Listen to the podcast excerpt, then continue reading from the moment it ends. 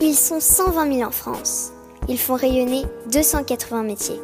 Ils sont passionnés et engagés, entrepreneurs et formateurs. Ils aiment la tradition et soutiennent l'innovation. Ils valorisent nos territoires et défendent le fait à la main. Ils sont artisans d'art et ont des métiers d'avenir. Cet épisode est soutenu par l'association Villes et Métiers d'Art.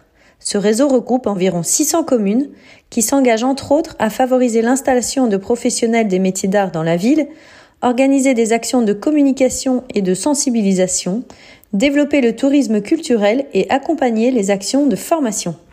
Bonjour à toutes et à tous, vous qui êtes passionnés d'artisanat d'art, je suis Audrey Caillet et vous écoutez le podcast Voix de Artisans d'avenir. Je me suis engagée auprès d'Artisans d'avenir pour que l'artisanat d'art fasse de nouveau partie de notre quotidien. Artisans d'avenir accompagne les artisans d'art et futurs artisans dans la construction de leurs projets, de l'orientation au développement de leur entreprise.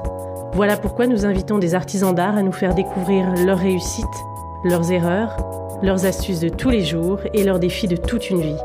Un dialogue en toute transparence pour que l'aventure entrepreneuriale des uns puisse éclairer et inspirer celle des autres. Pour vous inscrire à nos événements, pour suivre notre actualité, nos entretiens, nos témoignages écrits, nos ateliers de mentorat, abonnez-vous à nos pages Artisans d'avenir sur Instagram, Facebook et LinkedIn. Olivier Finaz est un chef d'entreprise très engagé qui nous reçoit aujourd'hui à Lyon au siège de son entreprise ATS. ATS conçoit et fabrique sur mesure des petites séries de packaging pour les maisons du luxe. Depuis peu, l'atelier du luxe est venu consolider le positionnement du groupe avec un bel espace multimatériaux entièrement dédié au fait à la main et renforcé par un pôle innovation et conception. Cette manufacture de 50 salariés, qui anticipe depuis longtemps déjà les nouveaux codes du luxe, a su attirer des clients d'exception dans le secteur des spiritueux, horlogerie et cosmétiques. Labellisé Origine France garantie, L'atelier du luxe fait de la responsabilité sociétale et environnementale son socle. Olivier Finaz nous raconte avec beaucoup de conviction comment son entreprise s'est transformée, pourquoi il a choisi de faire le pari du Made in France et enfin comment l'inclusivité est devenue l'une des valeurs fondamentales de son entreprise. Très bonne écoute. Commençons par parler de vous, Olivier Finaz, et euh, rembobinons le fil. Quel est votre parcours professionnel? Alors j'ai un parcours, euh, je ne sais pas si c'est atypique, euh, et il l'est peut-être plus au début de ma carrière que, que maintenant, car moi j'ai un, parcours école de commerce, mais dès la sortie de mon école de commerce, j'ai créé ma première société, donc j'avais 23 ans. Donc je, en, en, retournant en arrière sur ces années, je me rends compte que j'étais insouciant, inconscient, certainement incompétent mais j'avais une, envie d'agir et d'entreprendre, d'être entrepreneur et c'est ce qui m'a poussé à créer ma première société qui est la société ATS d'ailleurs la première que j'ai créée euh, voilà en 1988 donc ça remonte à, pas mal d'années euh, et donc j'ai été euh, toute ma vie j'ai été chef d'entreprise et entrepreneur je n'ai pas connu d'autre modèle que l'entrepreneuriat qui n'est pas un modèle facile mais qui est un modèle passionnant et qui est un modèle qui peut peut-être convenir à certains et pas à d'autres. Il n'y a pas à juger. Je n'estime pas avoir un parcours plus meilleur et plus fort que d'autres. En tout cas, c'est un parcours qui me convenait et qui, qui m'a passionné dans mon sens euh, de l'action et du développement de mes propres affaires. Pouvez-vous nous parler d'ATS alors, euh, bon, ATS a, vécu déjà, euh, vous voyez, ça remonte à longtemps, donc une société a, dans sa vie à, différentes phases, euh, même est en mutation. D'ailleurs, le monde d'aujourd'hui montre que les sociétés doivent de plus en plus bouger, se réinventer, se modifier, donc elles ne peuvent pas totalement rester toujours sur le, même savoir-faire ou sur la même organisation. C'est un, discours et un débat permanent que de s'obliger à, bouger et, changer les choses. Et donc Athès a commencé son premier métier euh, il y a plus de, 30 ans euh, sur un métier de conception et de fabrication d'objets promotionnels.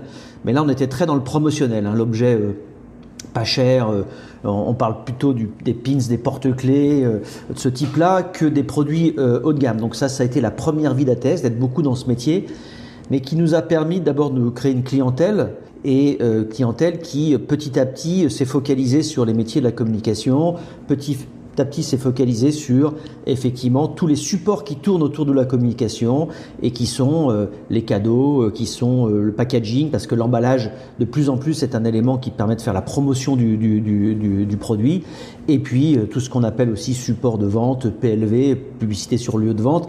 Tous les produits qui permettent à des marques, à des sociétés euh, d'assurer leur marketing, euh, leur communication, leur pub, euh, leur image de marque euh, et créer voilà des informations autour de leurs produits. C'est ça qui a été le premier métier de la société. Maintenant, là où le parcours est un peu, d'abord fait un long chemin, c'est que les premiers positionnements d'ATS c'était principalement de faire fabriquer, enfin de pouvoir dessiner, concevoir ces produits où il y avait peu de valeur ajoutée de technicité euh, et de création, mais il y en avait quand même, et de les faire fabriquer plutôt dans des pays là où ça coûtait pas cher. Ça a été la mode à l'époque, ça été la Chine. Donc le premier positionnement, il a été très orienté là-dessus, et on, voit que la vie de la société et son avenir n'est pas du tout resté sur ce, positionnement. Donc il y a pris un, cheminement qui a été fait aussi sur la réflexion de la typologie des clients qu'on voulait avoir et euh, dans ce parcours, j'ai pu travailler pour plein de sociétés très différentes, euh, des grands groupes, de la grande distribution, de la restauration rapide, des grands constructeurs automobiles. Et petit à petit, le parcours de la, société a été de s'orienter vers des clients dits du luxe ou des métiers du luxe. Ça a été une progression régulière. On commence par un, puis par deux, puis on essaye d'aller plus loin dans la, dans la démarche.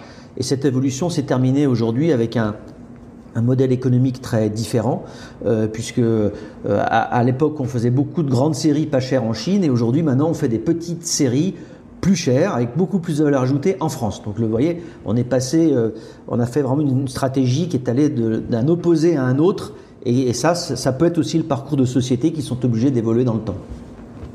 Donc à la base, le milieu du luxe et de l'artisanat ne vous était pas familier? Pas du tout. Pas du tout, et je n'avais pas beaucoup de culture euh, ni de l'artisanat, ni de l'industrie, et pas forcément plutôt focalisé en France.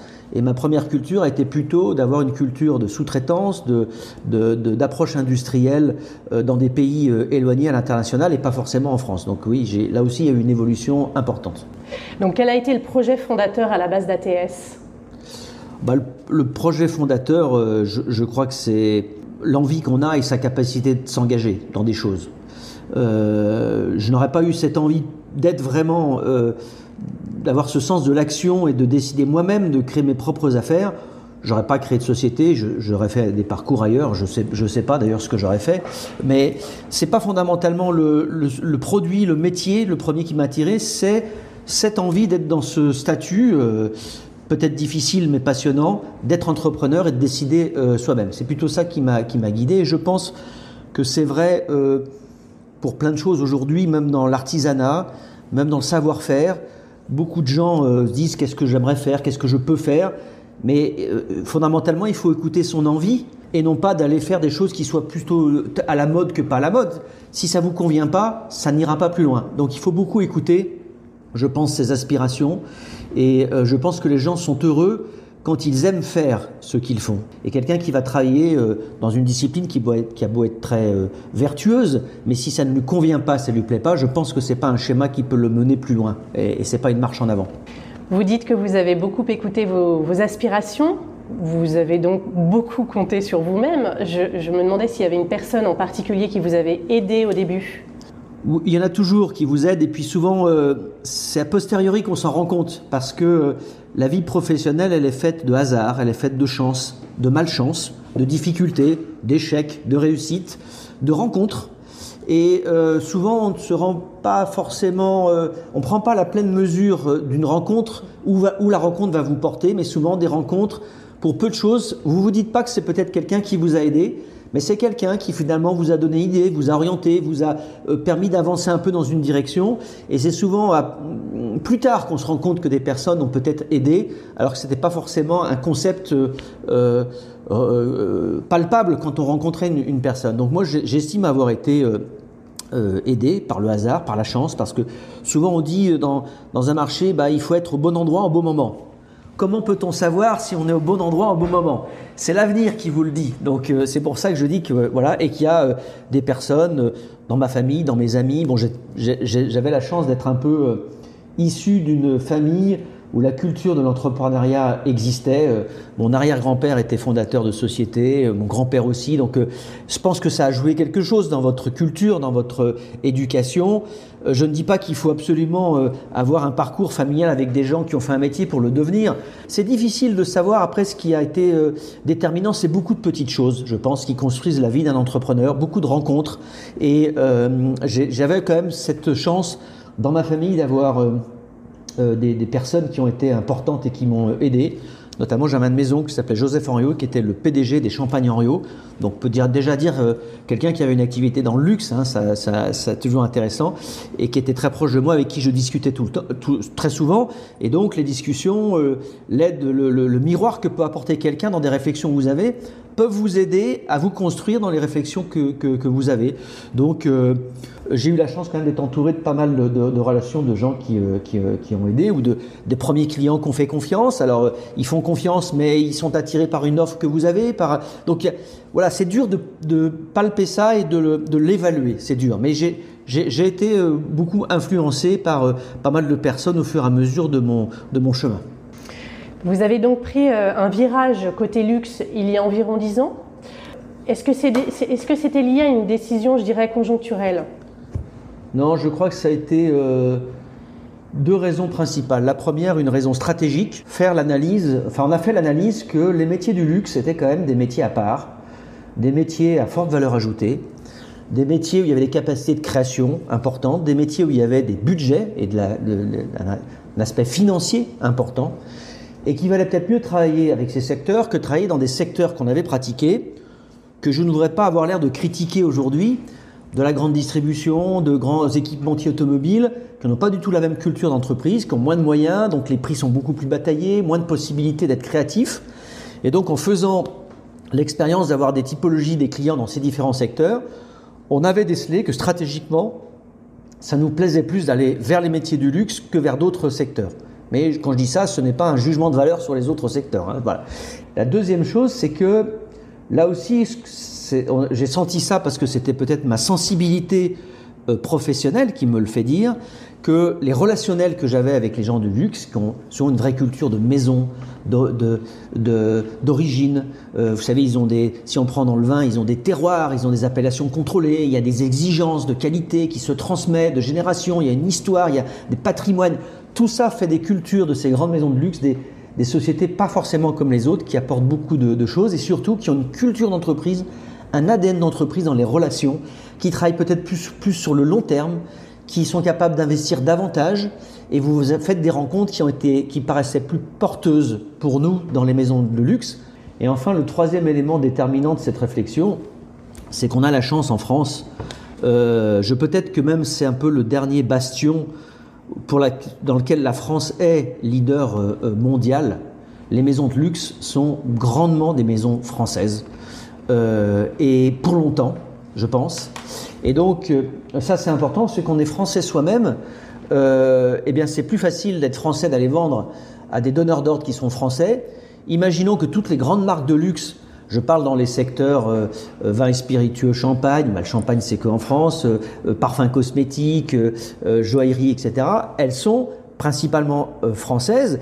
Elles auraient été américaines, je ne sais pas si j'aurais pu avoir ce parcours d'être orienté vers ces sociétés du, luxe. Et donc, il y a tout ça qui nous a poussé vers euh, cette stratégie de se dire l'avenir pour nous, euh, on veut qu'il soit avec les marques de luxe, on veut qu'il soit dans les métiers du luxe, et on va s'organiser pour, travailler pour, euh, s'équiper des compétences et, et de ce qu'il faut pour être à la hauteur des exigences des maisons de luxe. Alors c'est un pari difficile, parce que le revers de la médaille, c'est que ces maisons de, luxe, elles ont beaucoup d'exigences de qualité.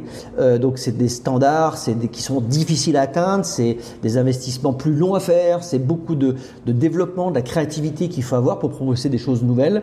Mais en retour, ils ont des grands moyens de pouvoir euh, euh, développer des produits, des nouveautés, de l'innovation intéressante. Et c'est pour ça qu'on a pris ce virage vers les maisons de luxe et vers les métiers du luxe. À ce jour, quel pourcentage de votre activité représente le luxe? Alors aujourd'hui, c'est 70% de notre euh, chiffre d'affaires et de nos clients euh, sont dans le luxe. et ça va continuer à augmenter parce qu'on continue à être orienté totalement avec le luxe notamment, avec cette stratégie aussi qui a, qui a évolué. Euh, de, de, revenir à, à, de la relocalisation en France, à reprendre les vraies valeurs du savoir-faire français sur plein de filières différentes, pour que dans les euh, euh, 3 à 5 ans qui viennent, je pense que 100% de notre chiffre d'affaires sera fait avec euh, les secteurs et les grandes maisons de luxe. Pouvez-vous nous parler de votre nouvel écrin du château de Tournin, situé à quelques kilomètres de Lyon? Oui, alors pour ça, ça a été aussi une réflexion qui n'est pas venue au hasard. C'est-à-dire qu'ayant déjà la chance de cohabiter, de réfléchir, d'être en interaction avec euh, beaucoup de maisons de luxe et avec leurs services, achats, marketing, développement, il y a des réflexions qui se font, des échanges qui se font, et on avait analysé, il faut être euh, rusé et il faut savoir entendre les signaux hein, qui viennent de ces, de ces sociétés. Et globalement, toutes ces maisons de luxe avec qui on travaillait nous ont dit trois choses fondamentales qu'on a suivies. Euh, la première, c'est dire on veut avoir des unités de fabrication qui travaillent pour nous, qui soient des unités haut de gamme. Parce que ces grandes maisons de luxe, de plus en plus dans le monde d'aujourd'hui, avec la RSE, avec tout ce qui se passe, veulent être transparents, veulent montrer d'où viennent leurs produits, où sont-ils fabriqués. Et ils le veulent d'autant plus que ces grandes marques, aujourd'hui, ont beaucoup besoin de faire ce qu'on appelle du storytelling. Et ils vont mieux le faire s'ils peuvent le montrer. Alors on a choisi un, lieu, nous, unique, euh, qui était le château de Tournat, un, environnement euh, classé monument euh, historique, bâtiment du XVe siècle, pour s'inscrire pleinement dans la stratégie qui permet de faire du storytelling pour montrer où sont nos produits. Nous, c'est au cœur de nos régions, au cœur de la région Rhône-Alpes, au cœur de la France, dans un bâtiment issu de notre patrimoine qui va avoir un label très fort Origine France Garantie pour montrer que c'est bien fabriqué ici, que ça soit visible. Et donc on a répondu à cette première demande de ces maisons de luxe d'un lieu haut de gamme, atypique et nous on a choisi ce lieu. Bon, c'est un peu, c'était un peu pas facile, mais c'était, ça s'est facilité pour moi parce que c'était une propriété à l'origine familiale et que ma société a pu racheter les communs et faire les ateliers dans des, dans des bâtiments qui existaient. Et donc on en a fait un, et l'environnement est, totalement conforme à ce que recherchaient les maisons de, de, de, luxe. Après, ces maisons de luxe nous ont donné, donné un autre signe. Ils nous ont dit, ce qui est une grande originalité pour nous, ils nous ont dit, et il faut qu'à l'avenir, les partenaires que l'on a soient capable de travailler toutes les matières. Et là, ça a été très compliqué parce qu'en général, une petite filière euh, d'un artisan, d'une petite industrie, elle est spécialisée dans une, dans une, dans une matière.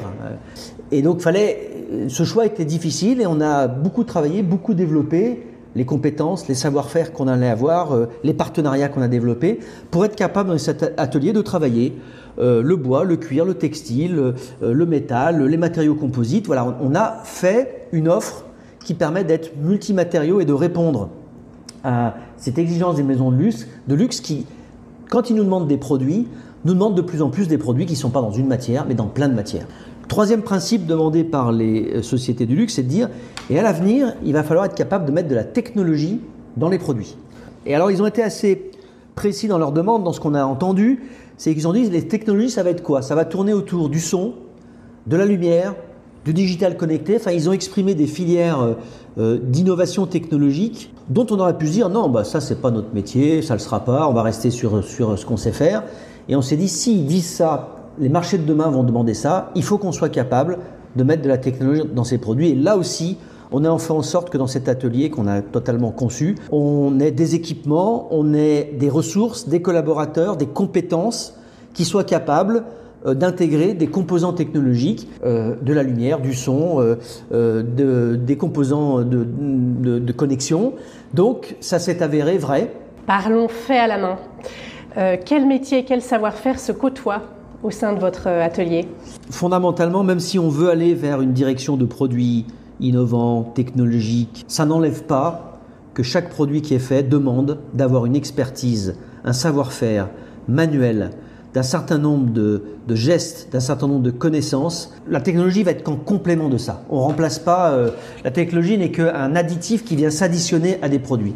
Et quand vous commencez à faire un produit, s'il est en bois, eh ben, il faut savoir travailler le bois. Il faut savoir avoir des compétences de menuisier, des compétences d'assemblage, des compétences des médistes, des compétences. Si vous travaillez le cuir, il faut avoir des compétences de maroquinier, de savoir là aussi le découper, en faire des teintures, des teintures tranches, des coutures, des différents types de coutures. Tous les métiers euh, manuels ont de plus en plus une, une, prédominance et une part très importante dans les industries du luxe parce que pour faire des petites séries, pour faire des produits d'excellence, on ne va jamais trouver à fabriquer des machines qui vous fabriquent ces produits. Ce n'est pas possible. Et donc on a un atelier où il y a des gens qui savent faire énormément de choses à la main. Ils ont, ils ont une, une chose qui les rassemble, qui, est, qui sont toutes, c'est qu'ils ont ce qu'on appelle des habilités manuelles. Pas forcément pour les mêmes choses, mais quelqu'un qui est doué de, sa, de ses mains va pouvoir réaliser différentes choses. Et même s'il a été formé dans une filière existante, et qu'il sait qu'il est doué de ses mains, et sait qu'il peut aussi réaliser d'autres gestes. Et donc tous les gens qui sont à l'atelier chez nous, ils ont tous une, deux ou trois formations dans des domaines différents mais en rentrant dans notre atelier, en étant embauchés, ils savent qu'ils vont être amenés à, tra à, travailler sur tout type de matière et sur tout type de gestes. Et donc, c'est fondamental parce que on fait beaucoup de coffrets euh, très très haut de gamme. Tous les intérieurs des coffrets, c'est ce qu'on appelle du gainage. Le gainage, ça sera toujours fait à la main. Gainage en cuir, gainage en suidine, c'est fait au millimètre, c'est fait. Et donc ça, il n'y a pas de machines qui peuvent le remplacer. Et donc euh, voilà, on a euh, chez nous des gens qui ont des compétences très en amont, de presque de prototypage où euh, c'est une spécialité. Les gens qui sont travaillent qu'à faire un prototype. Il y a des gens qui, sont, qui, ont des compétences en dessin. Il faut savoir aussi imaginer, dessiner en deux et trois dimensions. Vous avez des gens après qui savent euh, travailler le bois, travailler le traitement de surface. On a des sableuses, on a des tours à polir, on a euh, qui permettent de, de, de, travailler des matières que l'on a. On a des bancs bien sûr de, traitement de, des peintures, de laquage, des vernis pour finir des produits. Donc tout ça, c'est des compétences euh, que l'on a. On a aussi des machines un peu plus sophistiquées qui certes euh, sont des machines qui sont informatisées puisqu'on a des, gra des, gravures laser pour faire du, gra du, gravage laser, pour faire du marquage et, de la découpe laser. Euh, voilà, et puis on a euh, des couturières avec des machines à coudre spécialisées, des machines à canon, des machines à piliers, des machines à des, des, teinteuses, et, puis des, machines qui font du marquage, du marquage embossé, du marquage à la dorure. Tous ces métiers-là sont des métiers qui utilisent des machines, mais qui ont principalement des fonctions d'artisans qui savent travailler la matière, la forme, les, volumes, les dimensions, les finitions, ça restera toujours une part très importante donnée au savoir-faire manuel. Voilà pourquoi on dit qu'on est aujourd'hui à la fois aussi bien un petit industriel que des artisans, parce qu'on a plein de fonctions d'artisanat et de savoir-faire dans, dans, notre métier à l'atelier. Combien d'artisans? Bon là, vous avez cité en introduction, ce qui est vrai, l'atelier a été conçu pour 50 postes de travail. Aujourd'hui, on en est à 25 parce qu'on monte petit à petit en compétences. Et de constituer ces équipes qui sont pluridisciplinaires, c'est pas facile, ça demande du temps de trouver des, compétences très très très très variées. Euh, et, on essaye d'additionner des compétences souvent euh, très euh, éloignées les unes des autres pour qu'elles, en s'additionnant, elles puissent créer euh, des produits et de la créativité euh, importante. Et, puis il y a des parcours de vie de gens qui ont une de nos meilleures euh, responsables de la partie maroquinerie, c'est une biologiste. Donc elle a fait des études de biologie pour arriver aujourd'hui à être maroquinière. Donc ça veut dire qu'il n'y a pas de, c'est pas obligatoire. Maintenant, il y a aussi des gens chez nous en maroquinerie qui, qui sont issus de, des centres de formation de Hermès, donc ils ont bien passé par cette. Mais il n'y a pas de schéma inéluctable, il n'y a pas une filière qu'on respecte. Puis après, il y a plein, il y a plein de choses qui se créent parce qu'on fait beaucoup de formations, on forme des jeunes, on prend des jeunes d'école de design, on prend des jeunes qui sont compagnons du devoir, on prend et qui vont aussi avoir un savoir-faire d'une formation qu'ils ont et qui vont être accompagnés chez nous par des responsables chez nous qui sont capables de former les gens aux gestes et aux, métiers d'artisans dont on a besoin en fonction des projets qui se, présentent. Il y, a, aussi une notion d'adaptabilité qui, est très importante et puis souvent je cite ce proverbe qui, que j'aime bien qui dit euh, dans la vie euh, peu instruit, malin suffit. C'est-à-dire qu'on n'est pas obligé d'être instruit de tout savoir, et quand on est malin, on peut s'adapter à des situations et trouver des, solutions. Ça ne veut pas dire que les gens chez moi ne sont peu instruits, le, pas, le cas, mais même des gens qui n'ont pas forcément une instruction déjà prédéfinie peuvent donner une pleine mesure et peuvent donner de très bonnes choses en, en termes de, qualité professionnelle. Et si j'embauche demain quelqu'un qui est menuisier, il fera de la menuiserie, mais il va faire autre chose. Parce qu'on on va, on va certainement déceler d'autres choses qu'il peut le faire et on va, on va déceler qu'il est doué de ses mains, donc doué pour faire d'autres choses. J'allais donc vous demander comment la tradition se mêlait à l'innovation. Je pense que vous avez très bien répondu à ma question. Est-ce que vous pouvez me donner un exemple de, enfin, une illustration de réalisation qui allie savoir-faire et euh, innovation de pointe On peut le citer parce que c'est un coffret qu'on a déjà livré pour la grande maison de joaillerie euh, Van Cleef Arpels. Et cette maison nous a demandé de créer un coffret pour une montre, qui était une montre qui avait un système de, musique au sein de la montre, selon ces systèmes de, des petites boîtes à musique avec des lamelles de, de métal qu'ils avaient miniaturisées mais le son euh, dans la montre ne donnait pas euh, un son d'une pleine mesure. Donc il a fallu créer un coffret qui, quand on met la montre dans le coffret, permette de diffuser ce son et euh, lui donner un volume et une portance supérieure. Et là, on a travaillé trois ans. Donc c'est un coffret qui a été fait en bois, qu'on a travaillé beaucoup sur, sur une belle approche d'un bois avec tout un décor, décor qui est fait en marqueterie mixte de bois et de, et de métal. Donc là, un savoir-faire artisanal très, très précis. Et puis, euh, à l'intérieur de ce coffret, il fallait, pour donner euh, une résonance au son de la montre, il a fallu développer ce qu'on appelle une caisse acoustique en bois de résonance.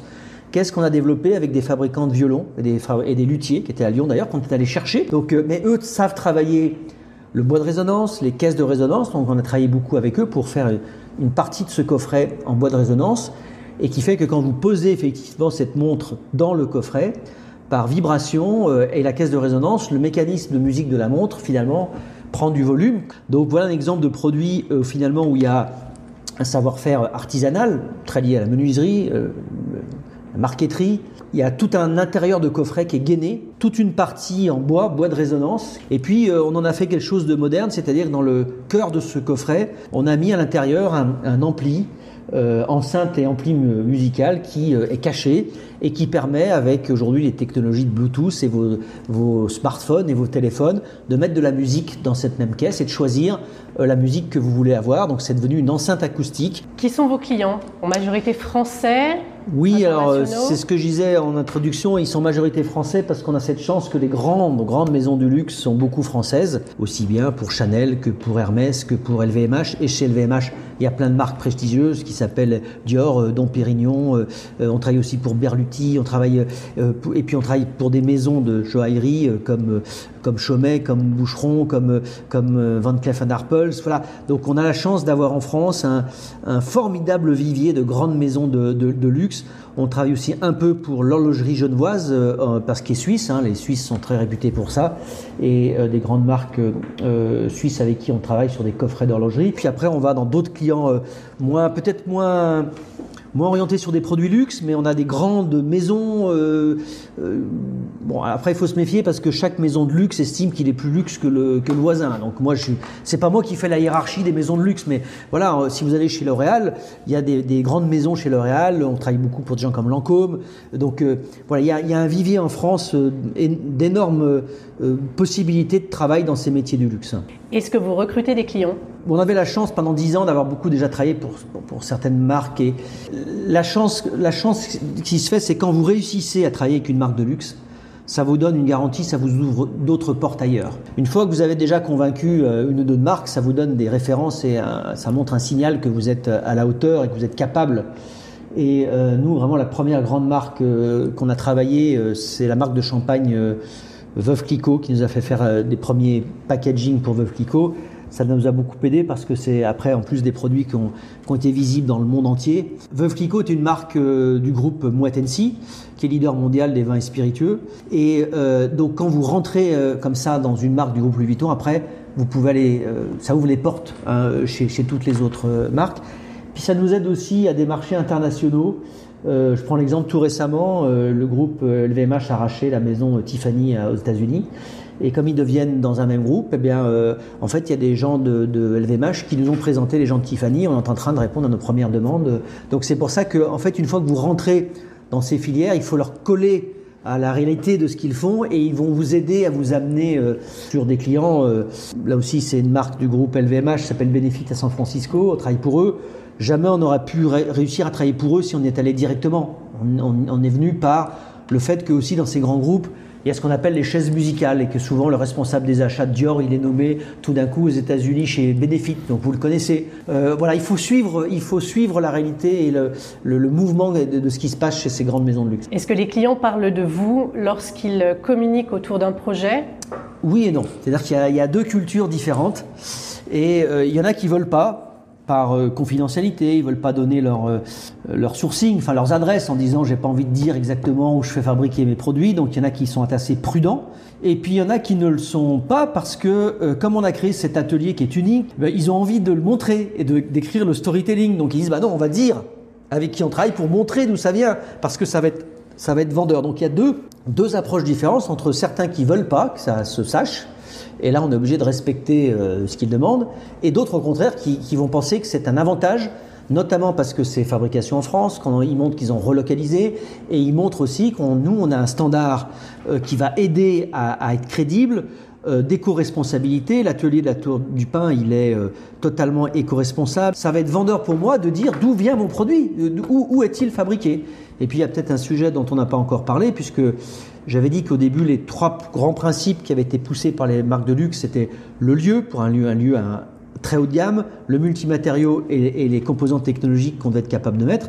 Il y a une quatrième dimension qui est venue dans notre atelier, qui est la dimension sociale, le progrès social qu'on a voulu faire par euh, esprit de valeur d'entreprise, par esprit de valeur euh, humaine, de dire il faut aussi que dans ce lieu, même si on travaille pour des gens de grandes marques de luxe, il faut qu'on montre que l'on a une capacité de tendre la main à des populations euh, défavorisées. Nous, on a choisi un thème, un thème des jeunes, de la jeunesse, de la jeunesse euh, qui est issue de, difficultés extrêmes, de jeunes sous mandat de justice qui ont été condamnés par des peines de justice entre 13 et 18 ans, donc des, mineurs.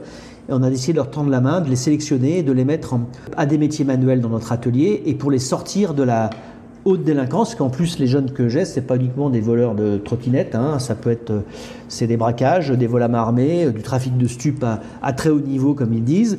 Donc c'est des parcours compliqués et difficiles. On a décidé de leur tendre la main et ça aussi, c'est porteur de ce que l'on fait. Et certaines marques disent, bah, nous, nous voulons euh, montrer qu'on travaille et qu'on donne des commandes à cet atelier, qu'en donnant des commandes à cet atelier, on contribue aussi à les aider à alimenter la chaîne de solidarité. Très bien. concernant cette dimension sociale, j'allais vous poser la question justement, vous accueillez des jeunes en difficulté. J'ai l'impression que dans le luxe, en fait, l'insertion fait plutôt partie des, des, dossiers du bas de la pile. Je ne sais pas si, si, vous avez ce sentiment également. Ce que, ce que, je peux dire pour les défendre, dans un premier temps, c'est qu'ils ont de tellement grosses structures, avec, que c'est difficile pour eux. Il y a des, il y a des règles, il y a des normes, il y a des, schémas qui sont déjà bien établis. Je ne dis pas que c'est facile, mais ça peut être plus facile dans des petites sociétés PME comme nous, où euh, si moi, chef d'entreprise, je décide de faire ça, euh, il n'y a pas besoin d'avoir dans une chaîne de décision 50 euh, personnes qui vont interférer et donner des permissions. Donc ça doit venir principalement, l'engagement, il doit venir principalement du management et du chef d'entreprise qui croit en cette vertu de la solidarité humaine, de dire on va aider des gens en difficulté. Et en ces cas-là, vos équipes vous suivent. C'est peut-être une décision plus facile à prendre euh, que dans des grands groupes. Après, bon, la RSE euh, prend de plus en plus de place aujourd'hui dans le, monde d'aujourd'hui, dans les grandes entreprises. Il y a même des, rankings qui sont faits, des évaluations pour savoir comment, comment on peut vous juger là-dessus. Et c'est vrai que les grandes, en, tout cas là où ils sont sensibles, ils sont déjà sensibles à ce qu'on le fasse nous, et que s'ils travaillent avec nous, ça nous favorise aussi de pouvoir le faire. Donc c'est un, aide indirect qui est là, qui est là euh, la bienvenue. Maintenant, quand je dis que c'est peut-être euh, plus facile pour nous, ce n'est pas non plus facile pour nous. Ce qu'on a voulu démontrer nous dans ce projet, c'est d'abord que c'était vertueux, mais que c'était possible et qu'on pouvait y arriver et qu'il y a des jeunes qui arrivent chez nous issus de parcours fracassés, familiaux, sociaux, qui ne savent rien faire à 18 ans, qu'on prend dans notre atelier et on arrive à les former à des gestes, à des métiers qui les sortent de la délinquance dans laquelle ils sont. Donc c'est possible, mais c'est pas forcément euh, facile. Y a-t-il des jeunes qui se sont euh, passionnés euh, pour le métier, qui se sont lancés dans cette filière par la suite Est-ce que, est que vous les suivez? Oui, alors bon, c'est un programme pour nous à notre niveau qui est qui est modeste. On prend deux à trois jeunes dans ce programme par an et ça fait déjà euh, euh, maintenant 5 à 6 ans qu'on le fait. Donc on a déjà suivi euh, une douzaine de jeunes qui sont été inclus dans ce programme. On a un taux de réussite qui est excellent, qui est de l'ordre de 80%. bon, c'est un programme qui est aussi suivi par le ministère de la Justice, avec ce qu'on appelle la PJJ, la protection judiciaire de la jeunesse. Donc on est aussi aidé par des éducateurs, par des... mais on a décelé chez ces jeunes-là des capacités hors normes, des capacités manuelles, des habilités manuelles. Et il y en a qui arrivent à travailler de façon très précise et très bien, qui font un parcours chez nous et qui rentrent chez nous en formation et qui poursuivent par un CDD, qui terminent par un CDI. Ça nous apporte beaucoup de choses. Ça nous apporte d'abord euh, à pas avoir autant de préjugés, parce que finalement on juge trop vite les gens et on rencontre dans ces jeunes des belles rencontres, des belles personnes, et c'est ça qui est intéressant. Et puis c'est intéressant aussi dans nos organisations à nous, professionnels, de se rendre compte qu'il faut savoir peut-être penser autrement. Et penser autrement est un exercice qui est fondamental et qui est bien pour tout le monde. C'est que même dans les petites PME, il faut démontrer que les sociétés, les PME, que ce soit même un petit artisan, une petite industrie, doit démontrer qu'elle est contributive à la société. Alors sa première mission, c'est une mission économique, bien sûr. En faisant des actions comme celle-là, je pense qu'on prend du sens à l'action d'une société de ne pas être qu'une réalité économique et de montrer que les entreprises peuvent être une réalité contributive à la société qui va aider la société à évoluer. C'est ça le fondamentalement ce qu'on a cherché euh, à faire. Euh, donner aux autres est un moyen de se donner à soi-même dans les, dans les entreprises qu'on a aujourd'hui, qu'elles soient petites, moyennes ou grandes. Peut-être que c'est un petit peu plus facile d'avoir des, des, petites initiatives privées dans des petites sociétés que dans des grands groupes. Ça ne veut pas dire que les grands groupes ne font rien et ça ne veut pas dire qu'ils ne sont pas capables aussi, eux, d'être de plus en plus contributifs à la société, à l'environnement, au progrès social. Donc euh, voilà. Parlons normes à nouveau, normes environnementales, euh, animales. Les maisons, sont, les maisons de luxe sont très exigeantes. Comment répondez-vous? On répond parce que dans, nous, on a, la, on a le, le process de travailler que sur commande et sur demande. Donc chaque demande d'un client a un cahier des charges précis qui à l'origine identifie euh, les problèmes qui peuvent se passer ou les normes qu'il faut atteindre ou les, les en termes de, de, de, matière, de teinture naturelle, de produits euh, recyclés, recyclables. Enfin, il y a énormément de choses qui, qui, qui jouent et qui sont identifiées en amont dans un cahier des charges. Donc, comme elles sont identifiées en avant, alors soit on répond au cahier des charges et on sait faire, on sait qu'on peut faire, soit on voit que c'est pas le cas et on peut, on fait pas ou on dit pourquoi. Mais c'est pris en amont et donc pour chaque cahier des charges, on va aller chercher les solutions euh, que l'on a dans nos sources d'approvisionnement. On va chercher des fournisseurs qui peuvent le faire et on va transmettre à notre client les certificats, les tests laboratoires, euh, toute la chaîne normative qui permet de montrer qu'on a atteint l'objectif du cahier des charges. Ça ne veut pas dire qu'on arrive à tout faire, mais c'est identifié en amont et c'est vrai que par rapport aux années d'avant, euh, ces cahiers des charges sont de plus en plus fournis de plus en plus exigeants sur un certain nombre de règles et sur les normes. C'est pris en compte et il peut nous arriver de dire que nous ne sommes pas capables d'atteindre euh, la norme ou, la, ou l'exigence ou le, le, ratio qui est demandé dans un produit, dans une matière. Euh, bon, là où on est pas mal aidé, c'est que très souvent, euh, si je prends l'exemple d'Hermès actuellement, pour qui on fait un très très beau coffret de bijouterie, ce coffret il est tout gainé de cuir à l'intérieur et à l'extérieur, et c'est Hermès qui nous fournit le cuir. Donc, ça résout là une solution vis-à-vis -vis de cette euh, D'abord, ils sont peut-être mieux armés que nous, souvent, pour gérer ces sources d'approvisionnement, parce qu'ils s'appellent Hermès. Et quand ils nous transmettent la matière dans laquelle on va travailler, ça veut dire qu'elle est à la, norme, qu'elle est à la, qualité requise. Et donc, euh, ça, on aime bien, parce que du coup, le problème, il est, réglé. Si c'est pas le cas, à ce moment-là, il y a toujours euh, une batterie de, tests et de contrôles qui sont faits en amont pour vérifier ce qu'il en est. Vous possédez le label Origine France. Quelles sont les garanties apportées par ce label? Bah, la garantie, c'est que systématiquement, tous les produits qui sortent de notre atelier euh, euh, ont une valeur ajoutée euh, au-dessus de 50% faite en France. Aussi bien dans la chaîne d'approvisionnement, c'est-à-dire que si j'achète du bois pour un produit, bah, il faut que je connaisse d'où est la provenance du bois. Est-ce qu'il vient de France ou est-ce qu'il vient d'un pays étranger? C'est tracé, il y a une traçabilité de ça. Et donc, le label Origine France Garantie est un label contrôlé chaque année. Il y a des euh, inspecteurs et contrôleurs du Bureau Veritas qui viennent, qui prennent tous nos dossiers. Dans tous nos dossiers, on doit indiquer toutes les sources d'approvisionnement que l'on a et qui vont vérifier que le bois vient bien de France, que le cuir vient bien d'une tannerie en France, que ce que l'on achète vient bien de France et que les opérations que l'on fait dans la construction du produit sont bien faites dans notre atelier et non pas sous-traitées euh, ailleurs. Et ça, ils le contrôlent en prenant nos factures d'achat, nos, nos bordereaux et, et ils le vérifient. Et si chaque produit a bien, dans chaque produit, il y a bien plus de 50% de valeur ajoutée qui est bien faite en France, il y a bien le label qui est, qui est donné. Ça autorise aussi, parce que tout ne peut pas être fait en France, il peut y avoir tout d'un coup dans un produit un, composant, une matière qu'on ne trouve pas en France. Euh, donc on a quand même l'autorisation de pouvoir l'acheter euh, à l'extérieur de France. en Europe ou ailleurs, peu importe. Mais euh, il ne faut pas que la valeur de, cette source d'approvisionnement euh, ne, change ses ratios et donc c'est ce qui permet de garantir la provenance du produit. Toutes ces vérifications, je suppose, un coût conséquent. Oui, bah, c'est un coût, euh, c'est un coût parce que c'est des audits chaque année et des audits qui sont à votre charge, bien sûr. Hein, c'est pas vos clients qui les, qui les font. Donc, mais c'est une condition incontournable pour avoir le label. Et pourquoi pas de, de, PV Si, le PV est en cours chez nous. Voilà. Donc il est, voilà, il est en cours d'instruction. Donc ça doit venir dans, dans les semaines ou les mois qui viennent. Donc garantie complémentaire Tout à fait, qui, se, qui, se, qui est différente de l'origine France Garantie, qui va être plus à, reconnaissance précis que le savoir-faire, l'excellence du savoir-faire est bien chez nous et qu'il est maîtrisé, qu'il est euh, tracé, qu'il est, euh, euh, qu'il se transmet aussi, qu'il, etc. Donc ça c'est complémentaire. Oui. Comment travaillez-vous avec les, les grandes marques de luxe?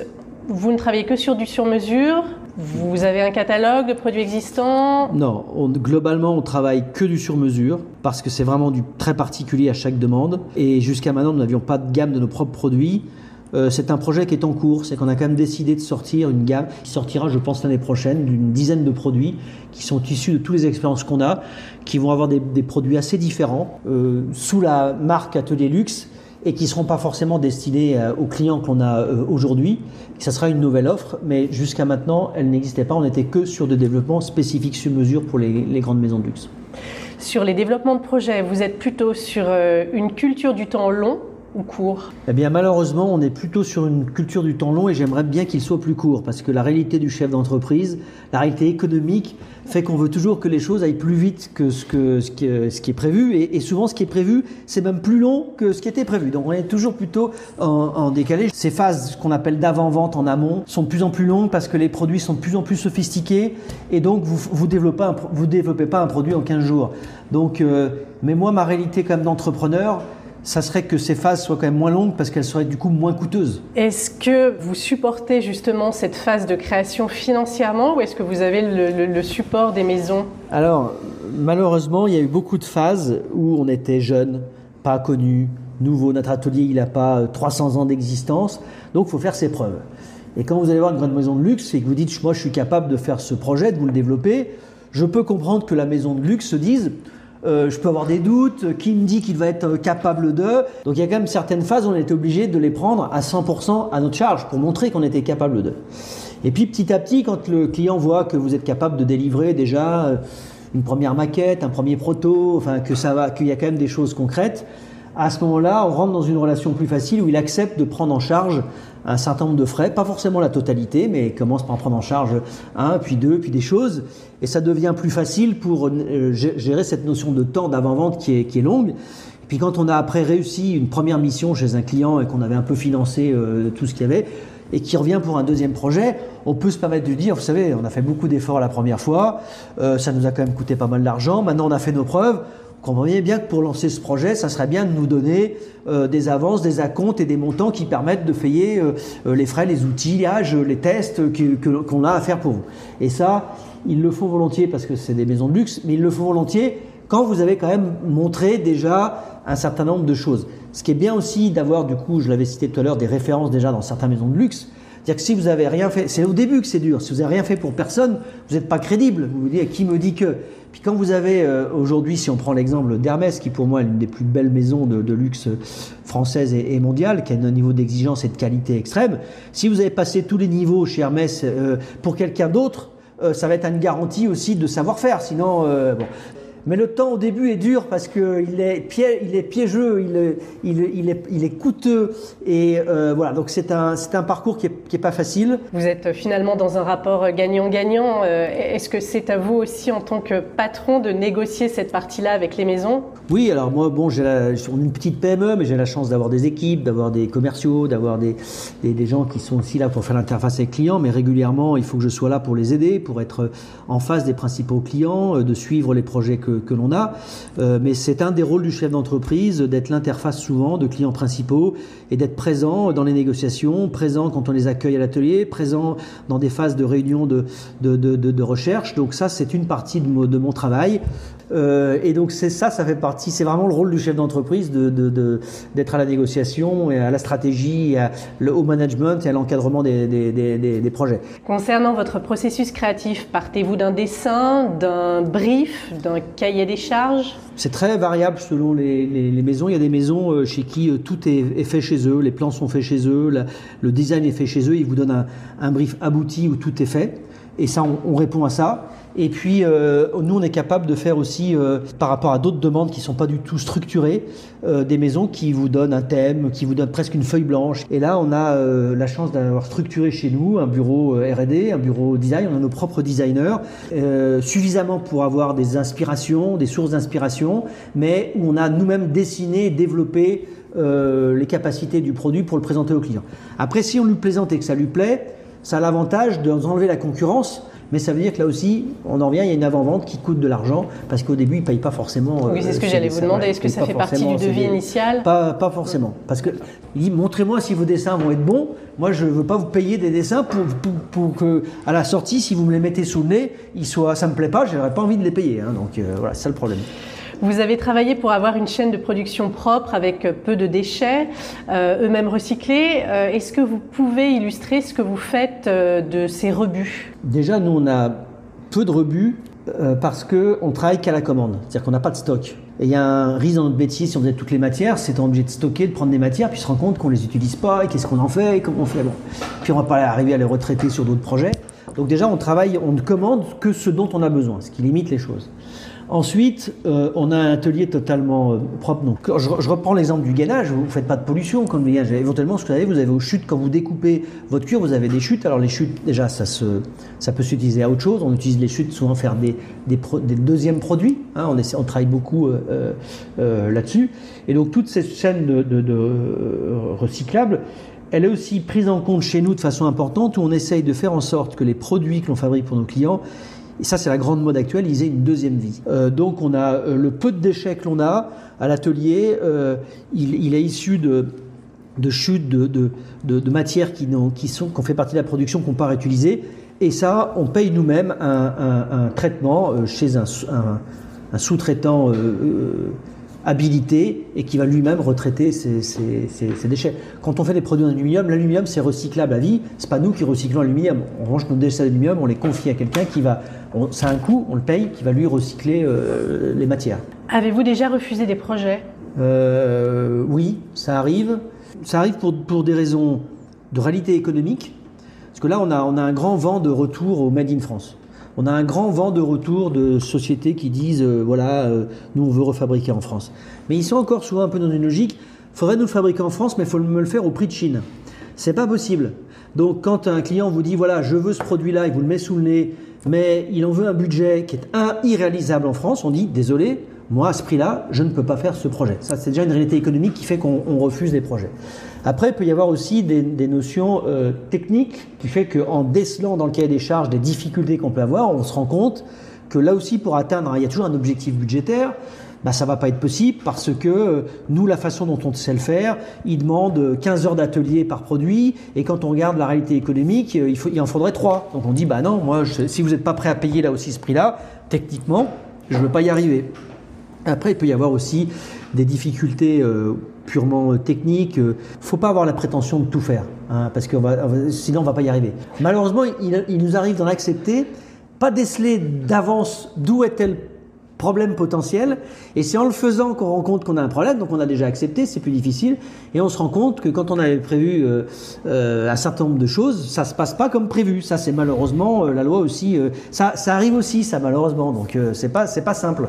Abordons les questions de la fin. Concernant la taille critique, vous projetez d'embaucher à court terme ou à moyen terme Est-ce que vous êtes fixé des limites au développement de votre entreprise?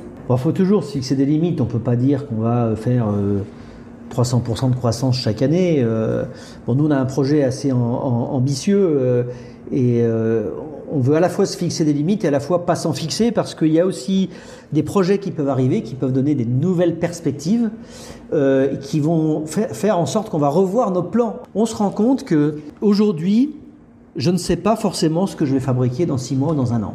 Et peut-être que si vous me revenez me voir, mais je vous accueillerai avec plaisir dans six mois, dans un an, on parlera déjà de développement nouveau ou de, de, d'une stratégie nouvelle de, qui, qui, nous a porté plus loin parce que euh, chaque demande de chaque client dans du spécifique va porter une réflexion, d'essayer de trouver des solutions nouvelles, aussi dans la technologie, euh, aussi dans les matières, aussi dans plein de choses qui vont peut-être nous amener plus loin que ce qu'on prévoit aujourd'hui faut se laisser cette porte ouverte. C'est un débat qui est difficile, mais nous, euh, la façon dont on travaille, c'est tous les projets qui arrivent de nos clients. Euh, tous les lundis matins, je fais une réunion avec tout l'atelier, tout le monde. Et comme ça, tout le monde peut participer à la réflexion et voir euh, aussi bien des stagiaires que des jeunes que et des projets qui arrivent. Ça engendre une réflexion de savoir euh, euh, où peut nous porter ce nouveau projet. Est-ce qu'il va demander des investissements, des études spécifiques, des compétences nouvelles? Et si on le détermine, à ce point-là, on va peut-être aussi rechercher dans notre programme d'embauche des personnes qu'on n'avait pas prévu d'embaucher euh, dans le programme initial. Je crois qu'il faut rester très ouvert, très flexible, très agile dans la façon dont les choses peuvent évoluer. Donc la feuille de route sur les 10 ans à venir n'est pas complètement tracée Pas du tout. Quelles seront les principales tendances du marché du luxe euh, dans les 10 ans à venir, Olivier Finaz? Alors, euh, c'est dur à dire. Moi, je, je vais faire une fausse réponse, c'est-à-dire que c'est dur de savoir ce qui va se passer dans les 10 ans à venir. Nous, on estime qu'on s'est, s'est organisé et qu'on a programmé l'atelier d'aujourd'hui pour faire les 10 ans qui viennent. Ça demandera des ajustements, ça demandera des investissements nouveaux, mais le gros de la stratégie qu'on a posée sur le lieu, sur le multimatériau, sur les technologies qu'on maîtrise pour mettre dans les produits, sur le progrès social que l'on fait. On estime que ce sont les tendances du marché pour les années qui viennent. Est-ce que ça sera pendant 10 ans? Je ne sais pas, mais c'est en tout cas pour un certain nombre d'années, c'est la position qu'on a prise. Et je pense que chaque année, on se posera la question, au-delà de ces quatre grands principes, de savoir sur quoi il faut qu'on investisse ou sur quoi il faut qu'on s'adapte pour coller aux réalités présentes et futures des marchés qu'on aborde. Vous avez su relever un pari difficile, Olivier Finaz, allier la solidarité, le Made in France, euh, l'innovation, le fait à la main. Vous êtes un entrepreneur euh, convaincant, bienveillant et contributeur à la société. Merci beaucoup pour cet échange. C'est moi qui vous remercie.